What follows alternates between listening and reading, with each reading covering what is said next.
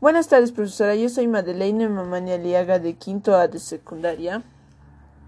Y lo que yo entendí sobre el capítulo 15 con Goja trata de que después de que le hizo la cirugía a Maranda, Ben sabía de que tal vez podría quedar paralítica de un lado.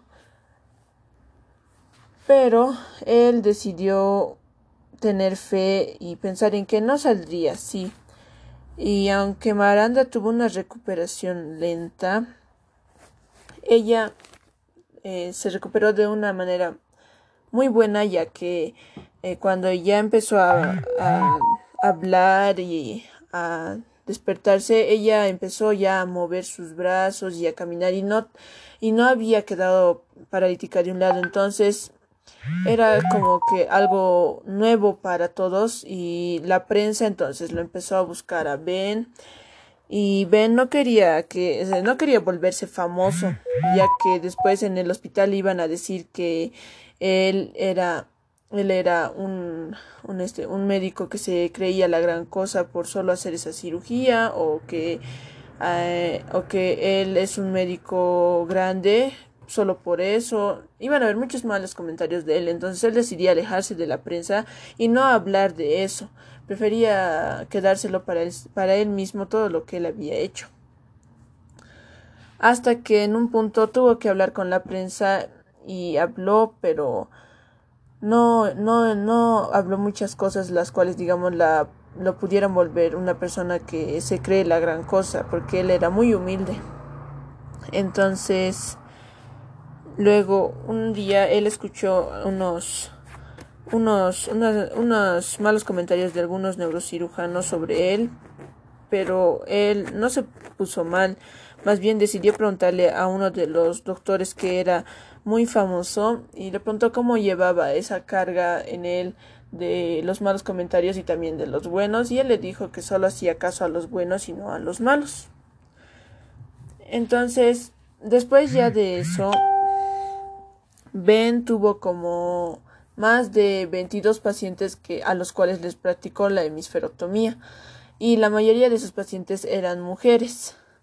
Y uno de sus pacientes, el cual más le causó dolor en Ben fue el caso de Jennifer.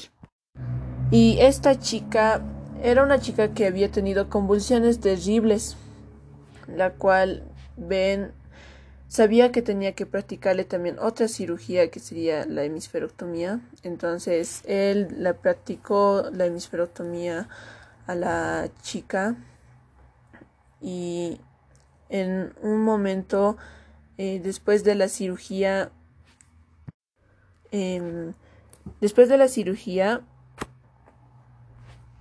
Ben decidió irse a su casa y cuando ya llegó a su casa, una persona del hospital, un jefe de enfermeros le, eh, le dijo a Ben que volviera ya que Jennifer había tenido un paro cardíaco.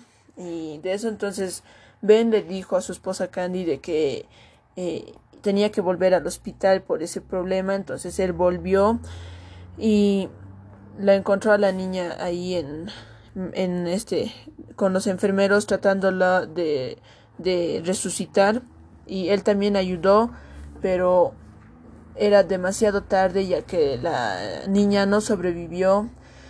Entonces todos se han pues todos se pusieron tristes y Ben no sabía cómo cómo explicarle eso a sus padres hasta que al final tuvo que hacerlo porque no había otra manera. Y les explicó y sus padres se pusieron a llorar y Ben sabía que sabía cuánto era el dolor de, de sus padres ya que era muy doloroso perder a un hijo. Entonces Ben igual entró en depresión y se puso también a llorar por eso pero después él se empezó ya a mejorar porque sabía que no iba a ser la única paciente que iba a morir, sino que iban a haber varios que no iba a poder salvar y que no podía hacer nada.